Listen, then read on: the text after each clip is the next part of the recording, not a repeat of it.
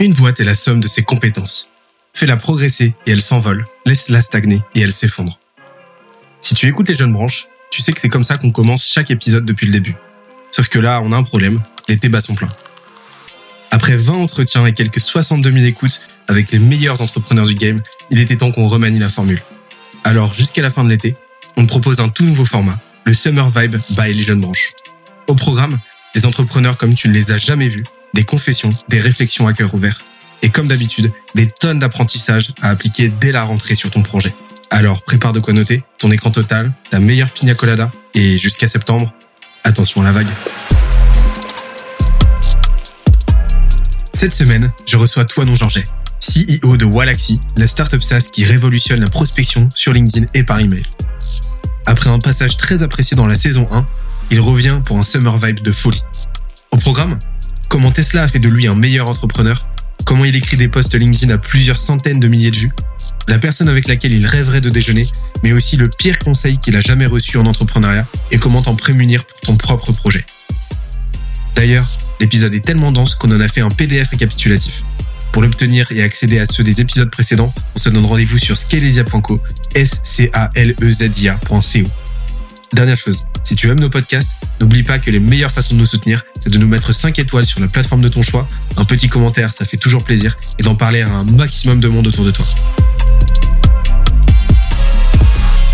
Let's go Mais euh, on va passer à la question suivante. Je retourne sur la roue de la malchance.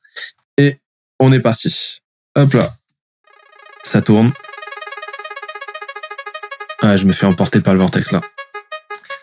Ça ralentit, ça ralentit. Tu vois pas, mais... Ah, je suis sous hypnose. Alors, c'est quoi le dernier truc que tu as acheté? Mmh, Une voiture. je crois que c'est le dernier truc que j'ai acheté, que j'ai reçu, à part à part de la bouffe, euh, une voiture. J'ai, je suis passé à la Tesla. Ok.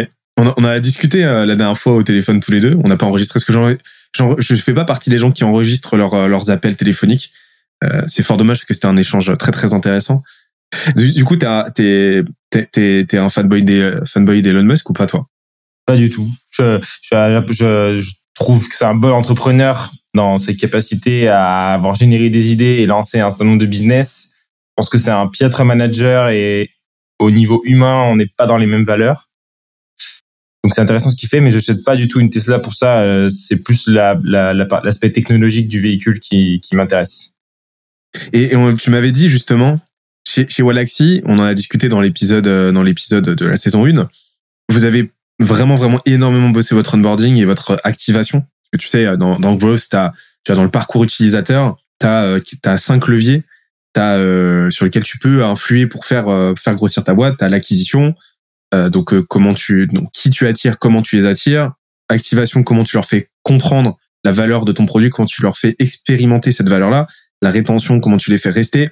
La, recommandation, comment tu fais, leur fais parler de, euh, de ton produit autour d'eux et le revenu bah comment euh, tu euh, tu monétises tout ça et tu fais en sorte que ta ta ta rentabilité augmente. En gros c'est ça. Et, l'activation c'est un point essentiel parce que bah, si les gens viennent mais ne comprennent pas ce que tu peux leur offrir et qu'ils ont pas ce qu'on appelle ce aha moment c'est compliqué. C'est compliqué et c'est très souvent là que le bas blesse euh, et donc vous avez beaucoup beaucoup bossé là-dessus euh, chez sur Wallaxy et tu m'as dit que euh, Tesla d'un point de vue expérience utilisateur c'était c'était quelque chose d'assez fou et d'un point de vue activation c'était assez fou. Tu, peux nous en dire plus?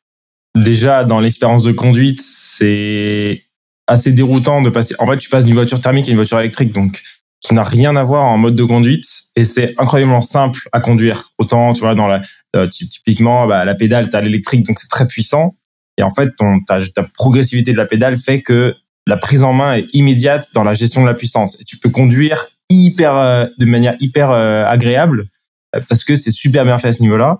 Ensuite, tout est centralisé sur une tablette. Donc, j'imagine que quand tu as 60 ans et que tu pas né avec l'informatique, c'est peut-être compliqué, mais tu es sur une interface qui est, qui est Apple-like. Donc, au niveau de l'expérience utilisateur, ils ont à peu près tout copié. Donc, t'es pas perdu. Et l'expérience utilisateur de la tablette fait que tu trouves tout rapidement. Et après, ça va être que du petit détail.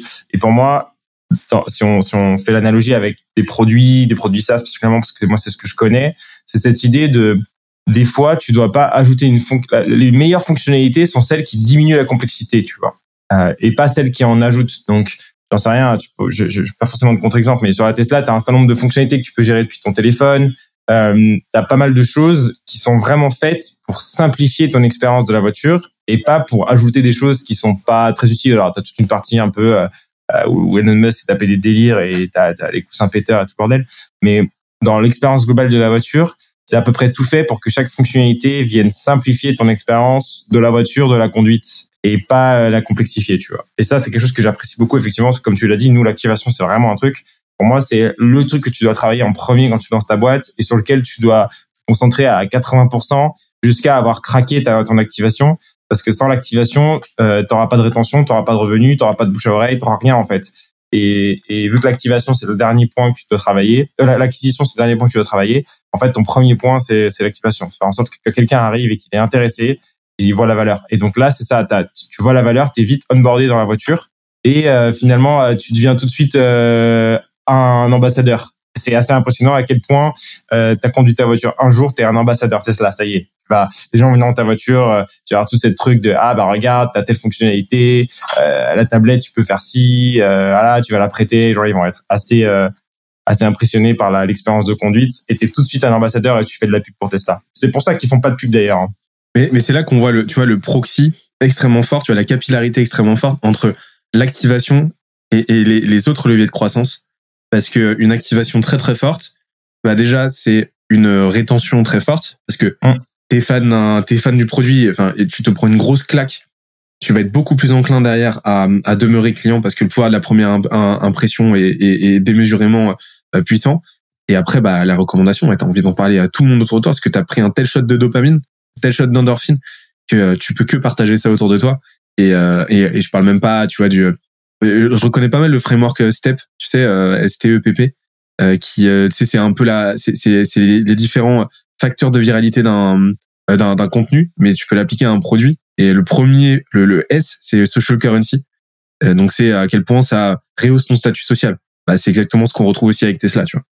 Ce serait quoi pour toi les, les, là les trois enseignements euh, un peu universels que tu en as tiré de cette expérience-là d'activation chez Tesla que toi tu pourrais réutiliser par exemple chez Walaxy ou que tu avais déjà utilisé chez Walaxy? La, la, première qui est assez intéressante euh, que j'aime bien, c'est qu'en fait il vaut mieux euh, vendre neuf et délivrer 10 que vendre 10 et délivrer neuf, tu vois, en termes de valeur. Et donc euh, moi c'est ça, Tesla ils n'ont rien vendu euh, par définition, ils n'ont pas fait de pub. Donc tu arrives, tu t'attends à l'expérience Tesla, tu as des gens qui t'ont parlé de Tesla, mais en fait, quand tu quand tu reçois ta voiture et que tu commences à rouler avec, tu fais ah, c'est mieux que ce que j'espérais. Et donc ça déjà, ça fait tout de suite si c'est mieux que ce que tu espérais, forcément il y a un effet de viralité plus fort au départ parce que dès le départ, tu as ce truc mieux. Ensuite, tu rentres dans un donc le deuxième, c'est vraiment euh, l'effet tribu. Clairement, tu es encore à un stade où tu as un effet tribu où tu roules en Tesla, tu regardes les autres Tesla, tu as, le salut Tesla euh, qui copie le salut des motards des camping-cars, tu vois, qui te renforce cet effet de tribu. Tu vas sur ton superchargeur, tu que des Tesla autour, et du coup, tu as tout de suite l'impression d'entrer dans une communauté. Et donc ça, en termes de marketing, c'est assez fort. Tu es, utilisateur d'une Tesla, t'es pas utilisateur d'une autre voiture électrique. Elles sont même pas comparées, tu vois.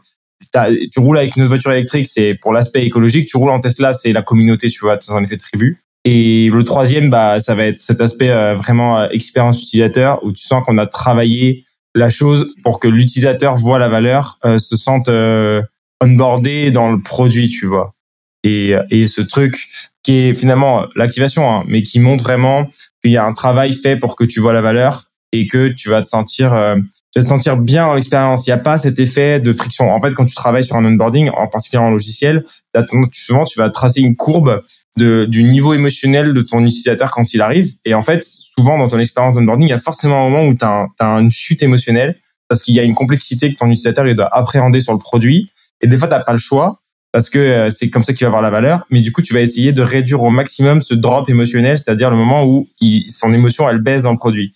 Et là, tu sens que dans l'expérience Tesla, c'est suffisamment progressif et suffisamment bien fait pour qu'à aucun moment, tu aies un drop émotionnel fort qui fait que tu vas avoir une grosse frustration dans ton expérience produit. Tu vois. Et donc ça, ça fait la différence parce que même si tu vois pas toutes les fonctionnalités tout de suite, ton, ton expérience, euh, elle est suffisamment euh, euh, progressive, pas qu'il y ait de gros drops émotionnels et que donc ton expérience fasse que s'améliorer au fur et à mesure que tu utilises la voiture. Et le truc con, c'est juste simple. C'est la première étape pour utiliser ta voiture, t'arrives, t'arrives, là, je, m'étale un peu, mais tu vois, t'arrives dans le centre de livraison, de Tesla. J'ai halluciné, j'ai passé 9 minutes sur place. J'arrive à 11 heures, tu signes un papier, tu rentres dans la voiture, tu pars. Personne t'explique comment ça marche.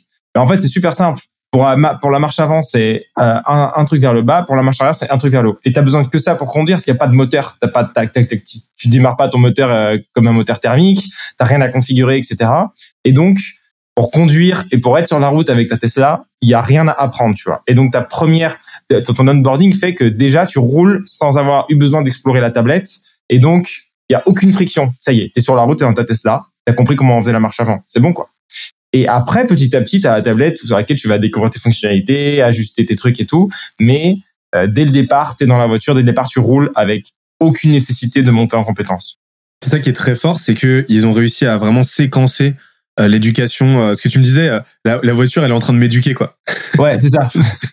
Mais c'est-à-dire qu'en gros, ils ont, ils, ils, ont, ils ont compris, ils ont fait ce travail d'empathie, ils ont compris que noyer ton, ton utilisateur. En plus, tu vois, c'est, c'est contradictoire parce que t'es en train, tu sais, c'est un moment jubilatoire. T'es en train d'acheter une Tesla, t'es en train de rentrer dans la communauté. en plus de ça, ils rajoutent volontairement énormément de friction euh, en avant-vente.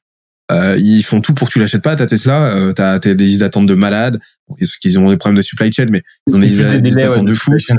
Voilà, ils rajoutent de la friction volontairement. Et là, t'arrives, t'es, euh, là, t'es, tu jubiles quoi. Et donc, s'ils arrivaient et que ce qui se passe dans beaucoup de boîtes, dans beaucoup de produits, euh, bim, tu te retrouves avec un monceau d'informations que t'arrives même pas à trier et que tu, sais pas à quoi ça va servir. Et ben là, c'est un problème. Et eux, ils sont, ils ont séquencé le truc, ils l'ont jalonné de sorte que euh, l'information ne t'arrive qu'au moment où t'en as besoin et, euh, et, et, au moment où tu as besoin d'appliquer euh, l'enseignement en question en fait. Et, et, c'est là que du coup tu lisses déjà la charge cognitive et que tu évites de gâcher un petit peu ce tu vois ce, ce, cette jubilation très euh, dopaminique euh, de de, de, de, de l'obtention de ta Tesla.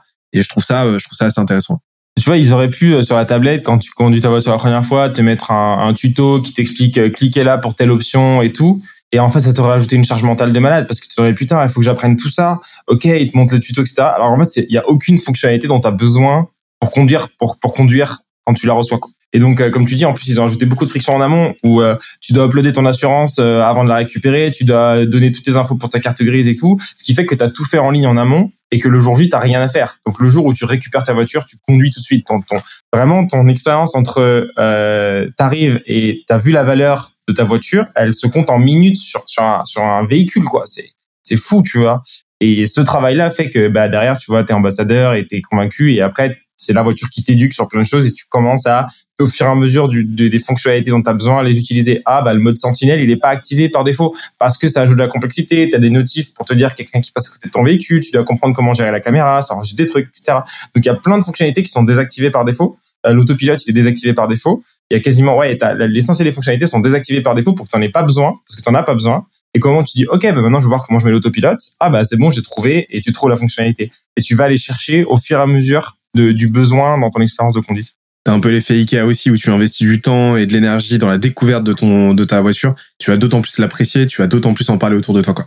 Mais cet investissement est progressif. T'as vu la valeur avant d'avoir besoin d'y mettre des heures d'apprentissage. Trop bien.